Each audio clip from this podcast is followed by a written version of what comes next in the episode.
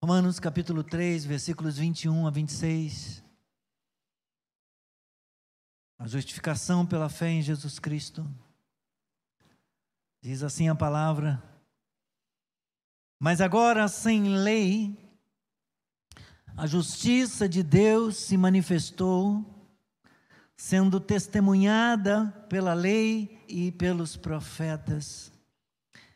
E a justiça de Deus, mediante a fé em Jesus Cristo, para todos, é a justiça de Deus mediante a fé em Jesus Cristo para todos e sobre todos os que creem, porque não há distinção, pois todos pecaram e carecem da glória de Deus, sendo justificados gratuitamente por Sua graça, mediante a redenção que há em Cristo Jesus, a quem Deus apresentou como propiciação no seu sangue, mediante a fé.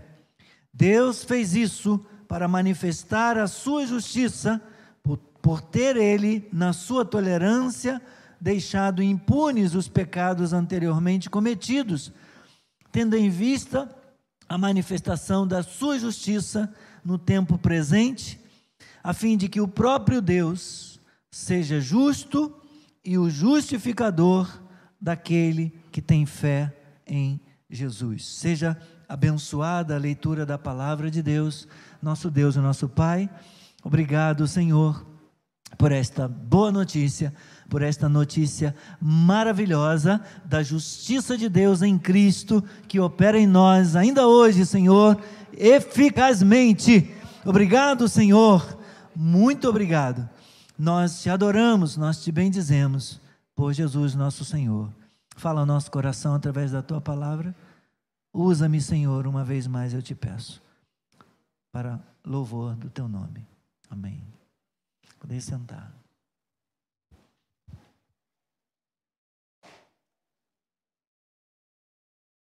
O apóstolo Paulo apresenta a boa notícia para com a igreja dos a igreja aos romanos, a igreja em Roma. Depois de trazer a má notícia, a má notícia ele compartilha um pouco antes, no trecho antes desse que lemos, anunciando que não há distinção e que não há quem escape, todos, todos agora, tanto judeus como gregos, estão debaixo do pecado porque, como está escrito, e ele lembra a Escritura: não há justo nenhum sequer, não há quem entenda, não há quem busque a Deus, todos se desviaram e juntamente se tornaram inúteis, não há quem faça o bem, não há nenhum sequer. Então, toda a humanidade está debaixo do jugo do pecado, pois todos pecaram. E ele agora vai trazer então a boa notícia a boa notícia é que agora manifestou-se a graça, perdão, a justiça de Deus se manifestou sem lei, se manifestou sendo testemunhada pela lei e pelos profetas. Justiça de Deus mediante a fé em Cristo Jesus. Irmãos, a morte de Cristo foi necessária para resolver o dilema devido ao pecado de um lado, o pecado requer punição, merece punição. A punição é a morte, pois, como afirma a Escritura, o salário do pecado é a morte. Deus não seria justo se o pecado não fosse julgado e punido. Por outro lado, o desejo de Deus era perdoar os pecadores. E além disso, não apenas perdoá-los, mas também reconciliá-los consigo mesmo, manifestando assim o seu amor para com estes pecadores. Hoje de manhã, eu citei uma frase do pastor Vodi Bauchan, que disse: é, a pergunta certa não é se Deus é tão bom e poderoso por que coisas ruins acontecem diante dos dilemas da vida, diante dos dramas existenciais, das tragédias que testemunhamos ou, ou que sofremos na nossa própria vida? Às vezes, ficamos a nos perguntar: por que isso aconteceu? Por que coisas ruins acontecem a pessoas boas? Se Deus é bom e poderoso, por que, que coisas ruins acontecem? Diz o pastor, a pergunta correta que devemos fazer é: como é possível que um Deus santo e justo, sabendo o que eu fiz, pensei e disse ontem, não me mate durante o sono, ou não me fulmine nesta mesma hora? Como é possível que esse Deus perfeito, que esse Deus excelente, que esse Deus justo e todo santo, santo, santo, santo, tolere alguém tão, tão falho quanto eu, tão imperfeito quanto eu. Porque Deus não me fulminou hoje ao longo do dia, a mim e a você, nos deixou viver, nos permitiu chegar até aqui diante da sua mesa e nos permitiu tomar parte nela. A resposta tem a ver com esse texto de Paulo. A resposta é Cristo. E somente por causa dele, somente por causa de Cristo e da sua graça, que não somos fulminados. Como disse Jeremias, registrado lá em Lamentações, as misericórdias do Senhor são a causa de não sermos consumidos, porque as suas misericórdias não têm fim, elas se renovam a cada manhã. É somente porque Deus é misericordioso, é somente por causa da sua graça, da sua misericórdia,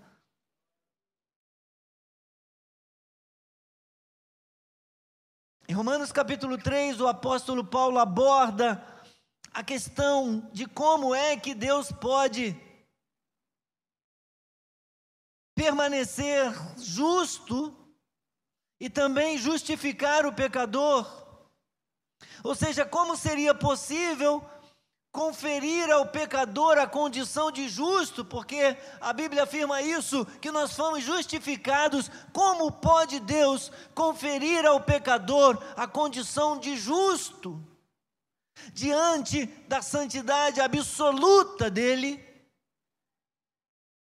sem que Deus se tornasse injusto ou envolto em pecado. A solução do problema está em que o pecador possa ser declarado justo, desde que a penalidade do pecado seja paga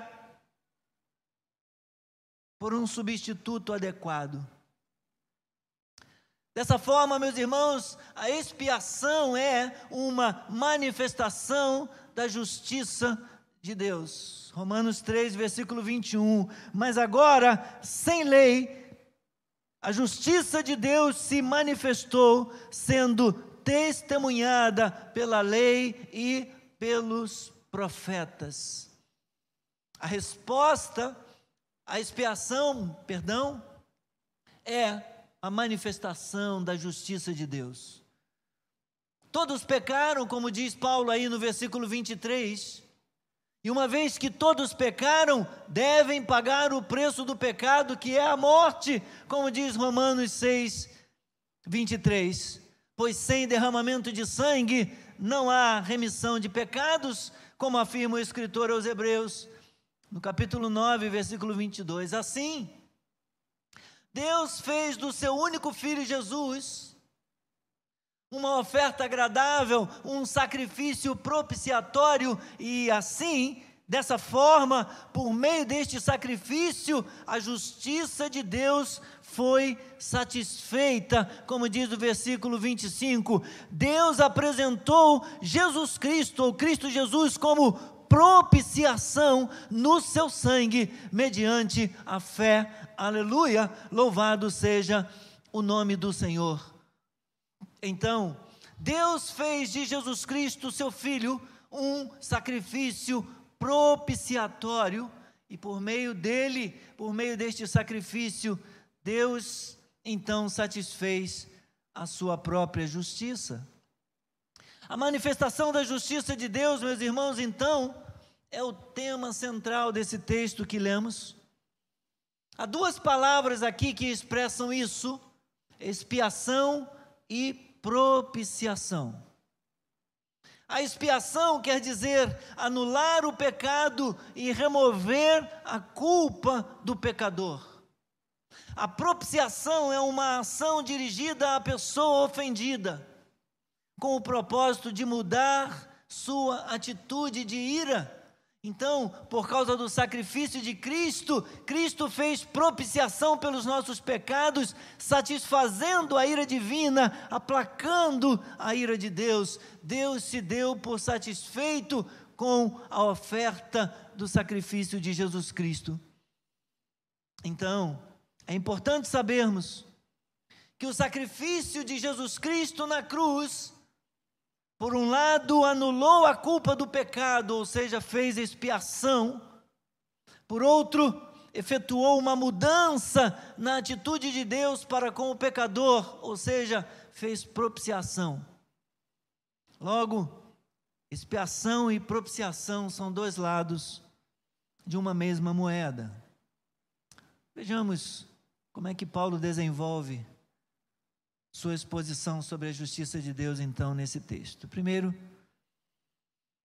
ele fala da justiça de Deus manifestada sem lei, no versículo 1. Mas agora, sem lei, diz Paulo, a justiça de Deus se manifestou, sendo testemunhada pela lei e pelos profetas. Ela foi manifestada sem lei, mas testemunhada pela lei e pelos profetas. Paulo deixa claro, meus irmãos, que essa justiça de Deus foi manifestada sem lei. E a tese de Paulo, a tese do apóstolo Paulo, é que uma nova era, um novo tempo no plano de Deus havia chegado agora e que a sua forma de trazer as pessoas a um relacionamento com Ele mesmo ocorre agora fora dos limites da era antiga, da qual a lei mosaica era um componente central. Mas Paulo é cuidadoso ao lembrar que, embora a justiça de Deus se manifeste de forma nova, sem lei, a lei e os profetas testemunham dessa justiça de Deus.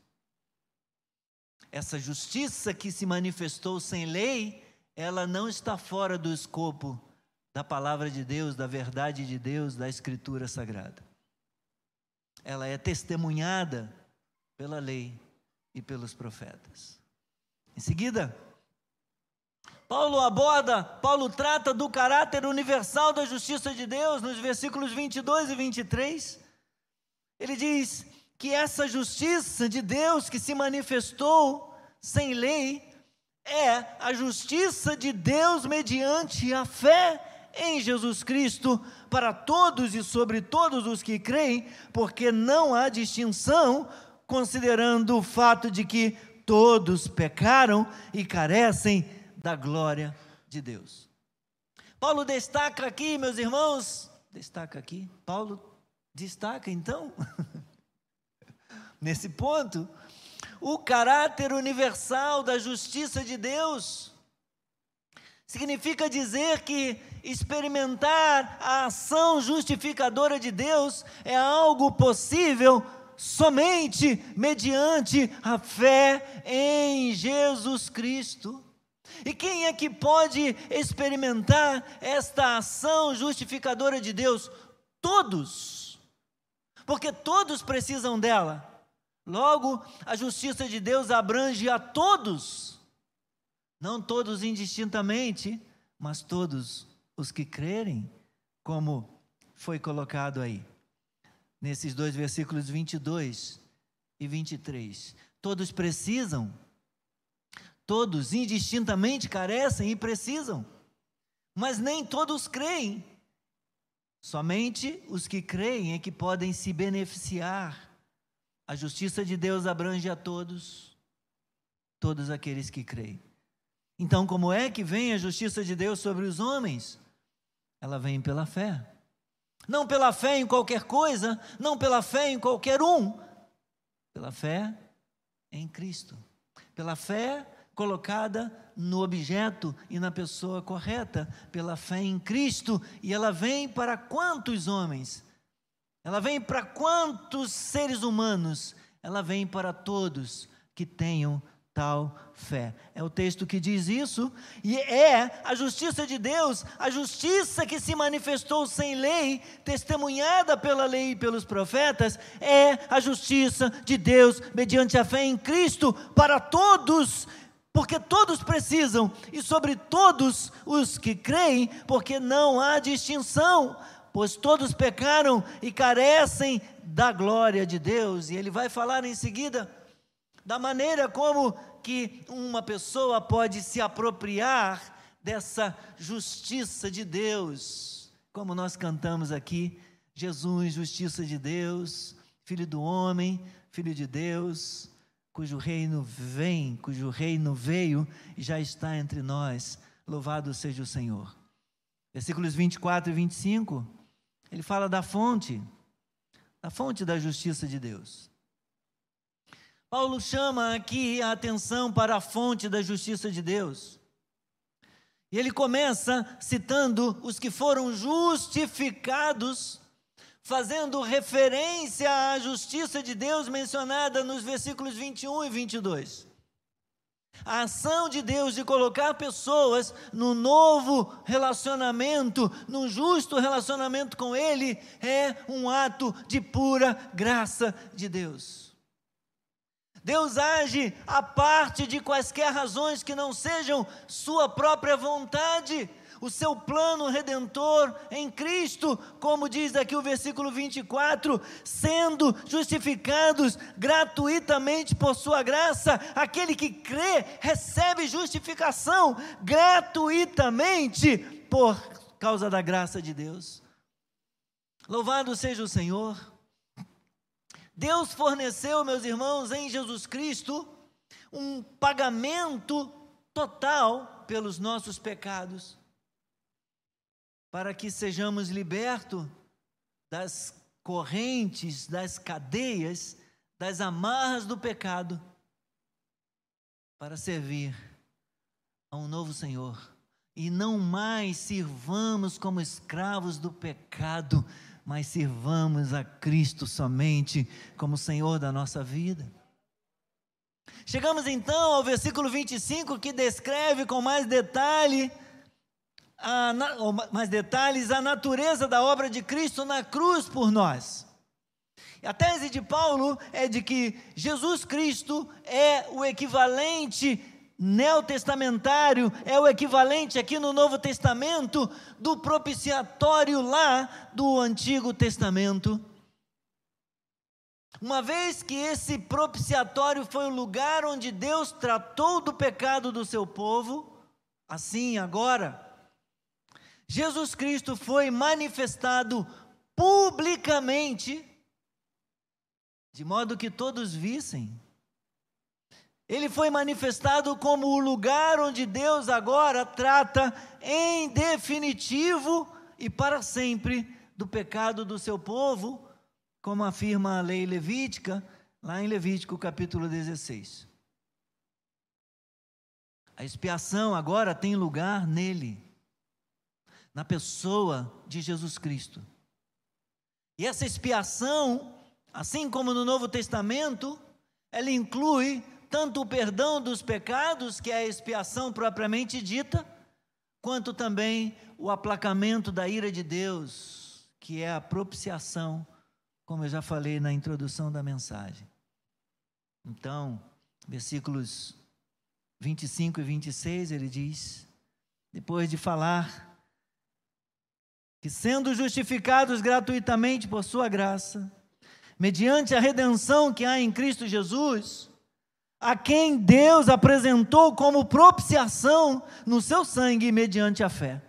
Deus fez isso para manifestar a sua justiça, por ter ele, na sua tolerância, deixado impunes os pecados anteriormente cometidos, tendo em vista a manifestação da sua justiça no tempo presente, a fim de que o próprio Deus seja justo e o justificador daquele que tem fé em Jesus. E então vamos para o último ponto da mensagem, onde ele fala a respeito da justiça de Deus em Cristo,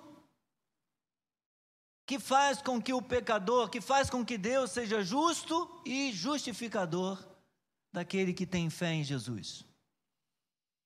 Paulo declara aqui, meus irmãos, que o modo como Deus justifica os pecadores mantém tanto a sua justiça quanto a sua santidade.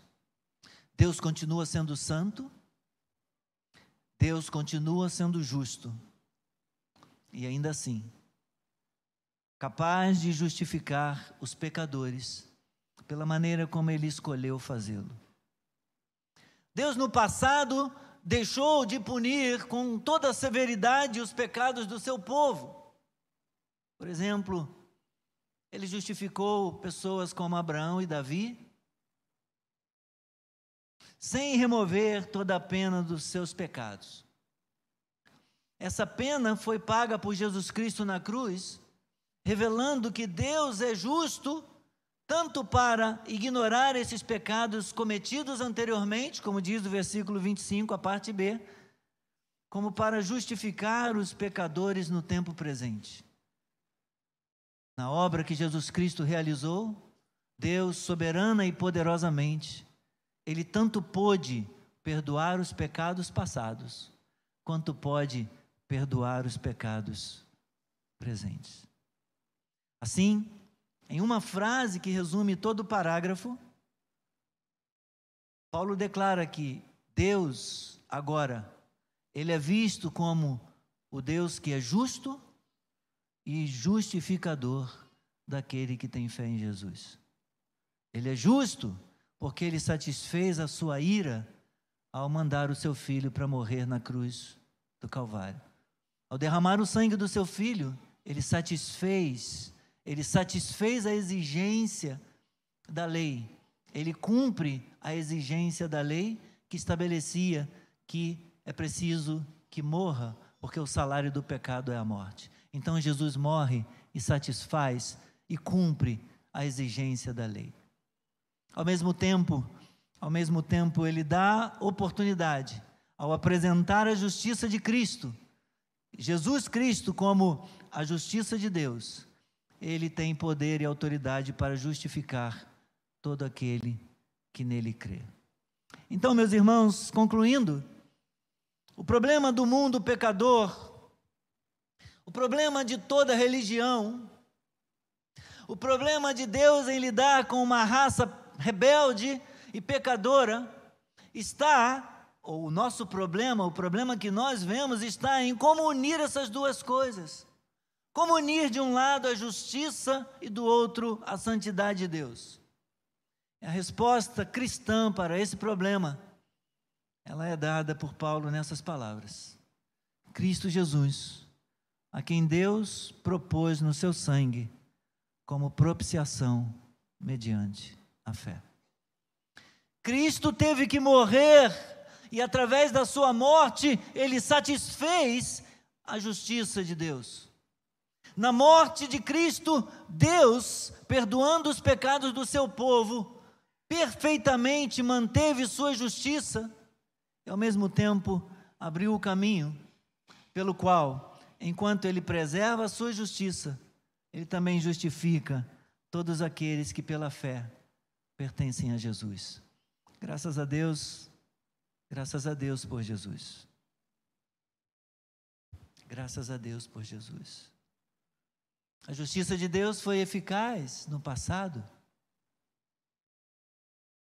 E Deus perdoou os pecados dos nossos antepassados.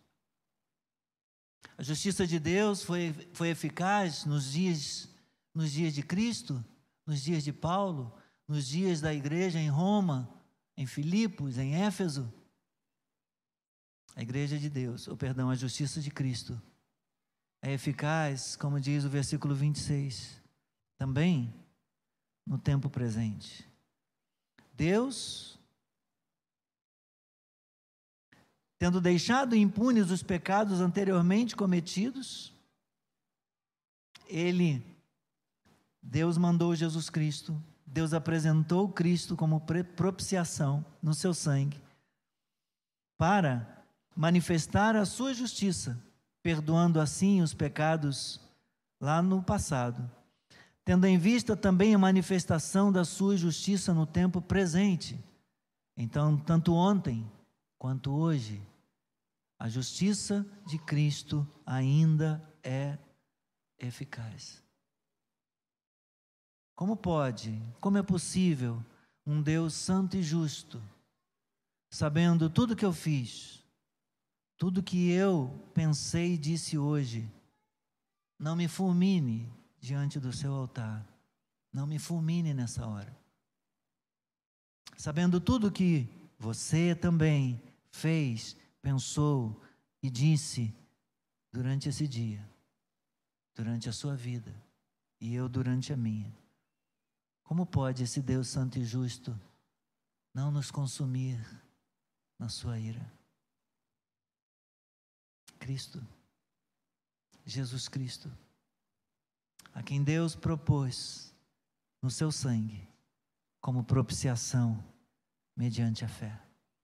Por causa de Jesus, eu estou aqui agora de pé. Eu e você que cremos.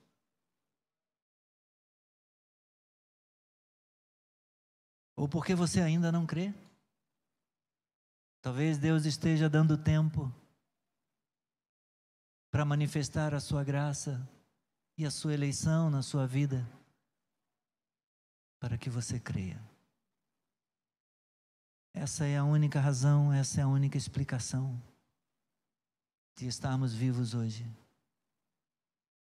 Ou porque cremos e temos esperança na salvação, porque provamos, experimentamos o poder transformador do Evangelho na nossa vida, ou porque Deus está nos dando oportunidade para crer. Se você ainda não creu, pense nisso. Se você ainda não confessou Jesus Cristo como Senhor da sua vida, saiba isso. A justiça de Deus em Cristo ainda é eficaz. Ele fez propiciação por você, ele fez expiação pelos seus pecados. Ele, ele é a justiça de Deus para a sua salvação. Deus te ama e ele quer te dar a vida eterna e ele oferece vida para você mediante Jesus Cristo. Creia nele. Confesse Jesus Cristo como seu Senhor. Receba o perdão dos seus pecados. E tenha o seu nome escrito no livro da vida. E receba a vida eterna da parte de Deus. Vamos orar?